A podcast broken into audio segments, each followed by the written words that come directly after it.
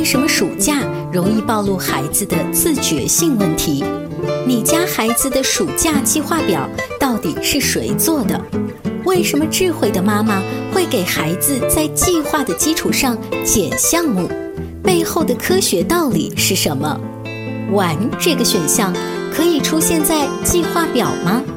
欢迎收听八零九零后时尚育儿广播脱口秀《潮爸辣妈》，本期话题：暑期如何正确培养孩子的自觉性？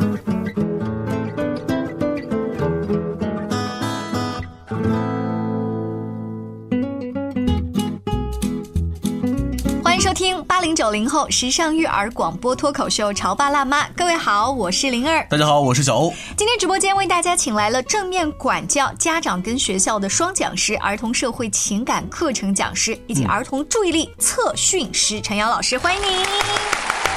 嗯，各位潮爸辣妈的听众朋友，大家好，我是陈瑶。陈瑶老师好。呃，这个暑假有些丝丝的感受不一样。嗯，我们单位里头成为了一个超大的托儿所。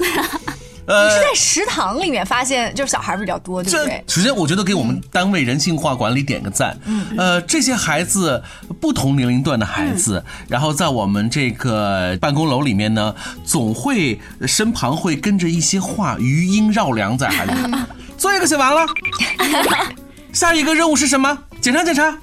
其实我们小时候也是在长假期的时候会去爸爸妈妈的单位，就是溜达溜达呀。那个时候家离单位会非常的近，所以一天就要去打卡报道好几次。对，然后呢，你会听到还有一些家长就会盯着孩子说：“你看，一点都不自觉、啊，等等等等等等。”所以你看啊，就是到了这个暑假，呃，很多人都会觉得这个暑假又不上课了，更多的自由和自主放给孩子身上了，是不是应该可以好好锻炼孩子们所谓的自觉性？我觉得自觉性是一个特别难去琢磨的。你 这就这个词很虚，你不觉得？对，从小我们会会被父母冲我们不自觉，不自觉但是我们不知道什么叫自觉是什么东西呢？对，陈阳老师，你觉得什么叫自觉？我觉得自觉是一种自我管理。嗯嗯，他可以对他的情绪也好，时间也好，嗯，他是可以作为一个管理的，他有一个清楚的认知。你说到的管理，那前面一定是有一个我管理啥呀，对不对？我得就像你说的有个认知，也就是说我要有一个计划表。暑假孩子是有计划表的，你没看吗？网络上七点钟起床，八点钟什么下楼跑步，什么九点钟已经开始写语文一个小时，对不对？他有那个算吗？嗯，我想问一下哈，灵儿、小问，你们家小朋友的计划表是谁做呀？我没有做那种计划表，因为我小时候的经验就是做了也是白做。但是 但是更多的时候是孩子做了一个之后，我们拿到手上觉得不合理，来，我重新帮你做一张，看上去好像是孩子做，最终执行的还是我们的那张表。所以不管是谁做的那张计划表，我们先模拟有一张表在那儿，然后孩子是不是照着那个做，后面就有自觉或者不自觉的评价。有一个点很重要，那个表到底是谁做的？嗯，谁的意志的体现？嗯，嗯，如果是孩子做的，那其实孩子是有一个他的呃认知在里面，嗯、呃，也是有一个他的计划在里面。那陈老师，那万一孩子做的就是早晨八点半起床之后，嗯，玩，嗯，玩一会之后去做做运动，玩，然后中午吃完饭休息一会，玩，天天都是玩。这孩子这个这个计划，我实在是没法接受，我的血压上去接受不了是吗？对呀、嗯，嗯那你觉得他一天写作业多长时间你能接受？反正是不能玩儿，就是你不能在他的计划表当中看到玩儿就。类似这样子东西，就总总会觉得这个太，所以说还是不要让孩子来做这个计划吧，一点都不理性，一点都不呃这个有科学性。那我正好跟你相反哈，嗯。我会先把我家孩子，我会告诉他我们哪一些时间段是要出去玩儿的，或者是我们这个有哪些玩儿的计划，包括是我们在室内或者说有一些课程是什么时候成什么时候，因为暑假都会有另外的时间嘛，把这个安排好，我会告诉他在哪一些时间，剩下的那你去安排。嗯嗯，就是你给他更多的白纸，让他去自己书写。是，呃，在去年的时候呢，是我帮助他一起来做，今年的时候已经完全是他自己在做了。哦，对，嗯，他呃特别好玩的就是，呃，他在暑假来临之前，就在考试之前，自己去逛那个超市的时候，自己给自己挑了一个特别好看的叫日程本，就哦做那种日程手账本哈、嗯给自己挑了一个很好看的。我当时就问他，我说你买这干啥呀？咱家不是有吗？他就说，嗯，这个是我暑假专用。哦，就是他首先是爱上了那个本子，呃，颜颜值是吧？呃，始于颜值，不过也挺好的，就是说一呃一个颜值，呃，欺骗了他去拥有他，然后进行魔鬼化的管理，也挺好的一件事，情啊。呃，那呃，暑假已经有一段时间了嘛，他用的这个颜值特别超高漂亮的本子怎么样？他在暑假前就开始用，其实等不着暑假买回家他就开始用。有一天早晨，他让我六点钟喊他起床，我就说你起来那么早干啥？我就象征性的喊了他一声，他肯定是起不来嘛。嗯，然后我就没有再喊，再喊他的时候是六点半，他起床就哭了。他说你为什么六点半才喊我？我说了六点。嗯，还怪你呢对，我说你为什么要六点起床？你没有什么事情做，我想你多睡一会儿。是看欧洲杯的意思吗？这是。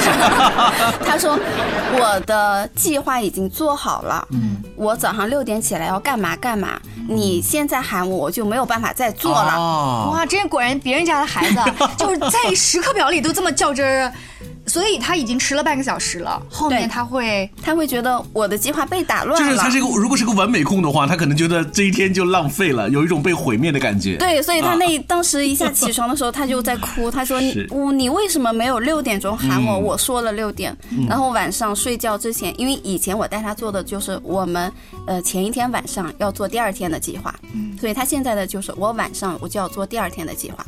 如果我没有做，那我早上起床第一件事情是我要先把今天的计划做好，然后我才会去做这些事情。我们来稍微细化一下。如果说一开始列这个大的计划表，可能包括一些呃，这一个星期我要出去旅行，嗯那这个星期我可能要跟小朋友到哪哪个家去串门，对不对？嗯我们要嗯交换住这样子。嗯那可能我在这个月底的时候要把这个作业写完，是不是这种大的？是嗯，那么等到你具体说我今天晚上要列第二天详细的时候，它是怎么列的呢？我们给我们的家长朋友哈、来介绍一下。好，呃，我们家是这样来执行的哈，就是他今天晚上，我们先把所有我第二天要做的事情先列出来。比方我第二天我可能要上辅导班，嗯然后呢，我要写什么样的作业？因为我们家在这之前他是有计划，我每天要写多少页的，就每一项我要写多少页，他这个已经做好，所以我要写什么样的作业，大概预估要多长时间？嗯他先把所有的事情。都列出来，嗯，列完之后呢，再去分我每一个事情分在早上，还是分在下午，还是分在晚上？所以我感受到，就是就支配这些选项的权利是充分的留给孩子。是那么，但是这些呃每一个选项的内容，嗯，这个制定方应该是之前是你们跟孩子是达成了一个共识的，比如说作业的完成的这个度。然后写几页纸，上什么兴趣班，这个不是之前就已经有了一个确定的，呃，这个制定也是他来制定。也是他来制定。对，比如说我语文有啥作业，嗯，我然后我每天要写多少页，我要在什么时候把它写完，这个也是他自己来制定。他没有跟你们呃，没有和你去聊这个事儿，没有然后征得你同意之后再去，没有完全是由他自主。对，嗯、我们家执行的是这样一个原则，他写少了我不管，他写多了我会管。为什么呢？因为其实你会发现啊，小朋友如果你让他一个小时。一开始他们做计划的时候，我觉得不合理的地方就在于他可能会说我要把这一项写完，其实是超他能力的。嗯，那他写着写着可能会觉得我有点累了，那我要去休息了，他会把时间安排的特别满。嗯，那就像我们自己执行计划一样，如果一项计划延误了，我后面再执行。是不是觉得很难受啊？我觉得我整个计划被打乱了，那这个计划就等于作废了，我没有执行完，然后一日又一日，这个计划就等同于虚设。嗯，就是他一开始不自量力，说我今天这个语文暑假作业我要写十天的量，是，但是你反而在定计划的时候，你告诉他说你的能力可能我们写三天就已经很 OK 了，是吗？对，我会告诉他，哎，那你我觉得你这个有一点多，哦你会比较累的。那我们中间稍微休息一会，你把它拆成几份来做吧。哦所以我会让他定稍微少一点的量，嗯然后去做，这样子他的计划他是能够完成的。他完成之后又有那种成就感。对他觉得我是可以的，我可以完成，我可以列计划，我可以去完成这些事情。那这一点的这种自信他就出来了。哎，这个好智慧的妈妈啊！我们小时候玩从来都是你写的太少了，从来都是觉得你写的少。而且我们小时候爸爸妈妈是这样子，嗯，他们每一天下班回来之后，好像从来都是问你怎么又在看电视，这是第一条。第二，你作业写了吗？但是至于写了多少呢？我跟大家说一个反面的例子，就是那个时候也要强调练字，但是呢，我爸妈并不知道我具体每一天练了多少，我就拿前几天的那个纸啊塞到了今天的，反正他们就看，嗯，你练字。上有政策，下有对策。对，那么每一天都在应付这个事情，可是我爸爸妈妈也没有具体的坐下来说，你今天写了第一页到第十页，但是他又永远觉得你写的不够，嗯所以就是这个这这个监管的力度是没有标准的。所以，嗯，像小朋友他自己其实是知道我自己能完成什么样子的。嗯我们家最开始在一年级的时候也发生过这样的事情，就是嗯不想写作业嘛。那时候疫情的时候，他不想写作业，那不想写，今天也不想写，明天也不想写，后天也不想写。嗯你允许吗？我忍住了，嗯，我说 OK，我提醒，我每天会提醒，我说那你今天的作业，嗯你准备什么时候完成？他可能觉得那我等一会啊，然后呢完成的量很少，其实不够，那就会余啊鱼啊鱼到最后很多，那他自己有了一次我要赶作业的那个经历，让他印象深刻。一年级的时候，对，因为真的是写到最后他会哭，那一次的经历让他有了特别深就是。最后的那个 deadline 是不是你们逼迫了？是老师是学校，对不对？让他要完成，他自己也知道我需要去啊完成，但是呢，嗯，其实他遗留的量已经远超于他可以完成的量了。嗯那那一次的经历让他有了一个非常深刻的一个印象。该不会一个长长的学期过后，他又把这个感觉给忘记了吧？从目前来看是没有忘记没有，嗯从那以后就是他对他自己，尤其是长假，嗯，长假的作业他会特别的在意。嗯，他就会自己说我要在什么时候完成多少，然后他有时候算不过来，他说妈妈你帮我算一下，我写这么多够不够？哎，这个还是我们之前聊过那个叫就是拉裤兜的理论，你只有拉裤兜拉一次，你这种感觉特别不好，才会太糟心是，你太糟心才会有这种感觉，对，不对？所以我们有时候是、我们不能够允许孩子去犯这样的错误，所以我们一直催，一直催，一直催。但其实你催了之后，你会发现，嗯，效果嗯也不好。然后呢，孩子我们又觉得他没有自觉性，嗯他这个能力永远没有得到。锻炼，就像小欧刚刚说的，孩子裂了，但是我又觉得他不合理，那我就给他啪啪啪全改了。嗯，改完之后，孩子觉得你的不合理，但是执行人是谁？还是孩子嘛，哎，说那就到这个上有政策，下有对策了。说到这个合不合理啊，其实，在具体对这个作业的定量的时候，是有很多细节可以琢磨的。我们稍微休息一下，待会儿呢跟陈阳老师接着聊具体作业当中的这个标准，我们怎么执行。你在收听的是《乔爸拉妈》，小欧零二，叫你变成更好的爸爸妈妈。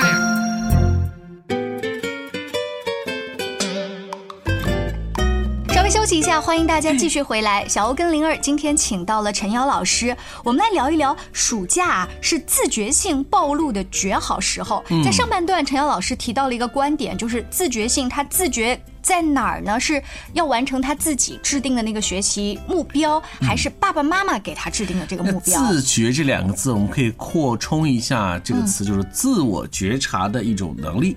我自己是否有意识到很多的标准，或者是很多的限制，我能不能在这个框架当中来行使我的权利？嗯然后前两天我就发现了，我做了一个错事儿哈，就语文老师啊，在布置的这个作业当中提到了练字的这个要求，嗯，但是呢，他就啊写到练字巴拉巴拉巴拉，我也没仔细看，就给孩子说啊，你们老师说了要练字儿啊，你你别忘了，最后要装订成册。那么孩子最后练成什么样呢？他就一张那个 A 4的纸，田字格的纸，他练大概有十公分。这么这么宽的，也就一个字儿，大概也就练了三四遍。在我看来，这个量实在是太少了，你这个糊弄谁呢？而且你想，他还拿尺子把一张 A 4的纸啊画成了三波格子，也就是第一天他准备练一条格，第二天练中间的格子。我想这两个月下来，你装订成册都比别人薄一截，你这交作业上去都不好看。那我是不是尝试性的就跟他说，我们可不可以稍微练多一点啊？这个居中，哎，这样老师最后统计起来也方便等等。嗯，可是练那么多有什么用呢？嗯，我要认认真真的练，练少一点，可是我认真啊。然后我们俩就就这个，你看标准不一，开始吵了。最后他说：“妈妈，你再把老师的短信给我看一下。”嗯嗯，我觉得是我没有看清楚。老师是这样说的：每天练字二十分钟。嗯，他就说：“妈妈，二十分钟，并没有说我要练满呢。嗯我二十分钟可以练三行，我也可以练三十行啊。嗯，后来我发现我好像没有理，但是我又觉得我本来觉得你这个作为我是你妈，我怎么能没有理呢？对你，你说你说 是不是练字的自觉性方面？你看你这太差了。嗯，你说陈瑶老师这个怎么办？儿子学会钻 对，钻老师的这个钻这个法律的漏洞了，这还了得？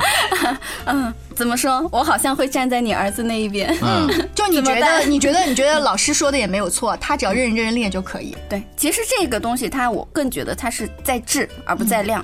他糊弄你三十行，嗯有啥意思呢？嗯那那不如你好好的练三行，嗯那反而能能练出一些。但我们可能觉得量不够，就是因为其实练字它也是一种行为主义训练吧。如果你的量不够，其实很难达到一个质变。嗯是，是，但是孩子不知道，嗯孩子不知道我为啥要练字呀？嗯，我为什么要练字呢？就像很多家长还会吐槽说，孩子说我为什么要学习？嗯我为什么要学习呢？以后不都有电脑吗？嗯不是有人工智能吗？嗯嗯，那我为什么要学习？所以就觉得好像对学习没有主动性，也没有，就更不谈自觉性了。嗯，对，那其实孩子在这里，他们有他们的想法，很多事情是我们认为孩子知道了，我们认为他现在就是要学习，但是孩子觉得学习是世界上最苦的一件事情。嗯嗯，其实小朋友现在他们的学习压力还是比较大的，比我们那个时候要大很多。大很多。对，要很大很多。我们要理解孩子，他们现在处在这么不管是学习压力，嗯还是整个的社会竞争压力，都是非常大。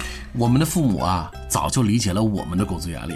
我们父母要说，你看现在年轻人这工作压力真的很大，嗯，为什么我们不能理解孩子学习压力大我？当时呀，就是慢慢尝试去理解，后来我就跟孩子说完之后，他一开始也有点委屈的说：“好，撕掉重练，行了吧？”他把那张纸撕掉之后，他按照我后来给他的建议，确实他想重练，但是他的情绪已经起来了，你知道，他的第二张字儿确实写的更不好看，然后他就说：“妈妈，我觉得我真的按你的方法，我写的很不好看。”我们彼此都看到了实际的效果。我说：“那你按你自己的来。”嗯，就就是少就少吧。就是人家老师都没有在是吧这方面做要求，还是按照这个孩子的理解来吧。那这个自觉，你看啊，呃，第一点是计划是谁列的？如果这个写字的计划是按照我后面列的，孩子一定是不自觉的，因为他不爽。但如果是按照他自己的那个计划的话，你自己做了。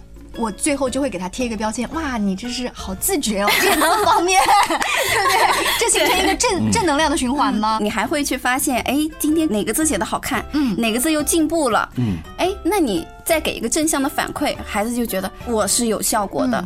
那你说，哎，那这个字你写的很好看，嗯你是怎么写的？你能不能用这样的方法再写一行？嗯，孩子可能他会明天今天写三行，他明天愿意写四行，嗯后天他愿意写五行，而且每一个字他都是在纠正，在用心练，那比他嗯糊弄三十行，我觉得是有效果的。对啊。那我们再来问一些比较具体的问题，就是在这个假期的时候，很多老师喜欢布置一些阅读，嗯就看起来很大这样的题目，嗯嗯作文儿。但是你具体到写什么，或者说你阅读什么书，老师可能会给你开一个超长的书单。嗯嗯但是孩子是这样子的，反正我们小时候读世界名著，最后就开始读简易版，就是写一个读后感，就是抄一点儿作文选。是对，但是这个东西你怎么样引导孩子，他有目标性的去阅读，然后回来又自觉性的放在每一天读呢？你们家有什么好的经验吗？我想让他读什么书之前，嗯，比较有心计一点。嗯，我会去看一看有没有好看的电影啊，或者是相关的一些外边拓展的一些东西，然后先带他去了解一下，嗯然后再给他介绍有一本书，嗯嗯，比如说《哈利波特》，其实呢，《哈利波特》J.K. 罗琳他会受什么样影响？嗯，《纳尼亚传奇》，嗯哎，我会告告诉他，跟《哈利波特》相关，还有《纳尼亚传奇》也很好看哦。嗯，然后《黑暗物质》也很好看哦，你要不要看？我再给他做一个简介，他就觉得很有意思。嗯，哎，那我们就再看好了，嗯我们再看这些书，提前先布置诱饵。先有一个诱饵。然后前一段时间，嗯、今年正好是中国共产党成立一百周年，那其实今年有一些那些电视剧是拍的非常非常好的，像《觉醒年代》，对，《觉醒年代》理想照耀中国》是。啊，我觉得都拍的非常的好。那我也想让他接受一些，嗯现在的孩子他可能更需要知道这些。嗯就像之前说的那个盐桥路，嗯如果没有这些铺垫，其实孩子是不不了解这一块儿的。嗯，我就带他去看那些电视，看完那些电视，其实也是有一些相关的，呃，比如像红颜啊，嗯啊，嗯，像有一些这一类的书，也可以带他去做一些主题的阅读。嗯而不是一开始就是先照着老师的书单从新华书店把这些书买回来，看着看着也许就不是他的胃口了。对，而且那些孩子会觉得阅读是一项任务。是嗯，那我们做一些铺垫，他觉得我有兴趣，我想要去寻找一些答案啊。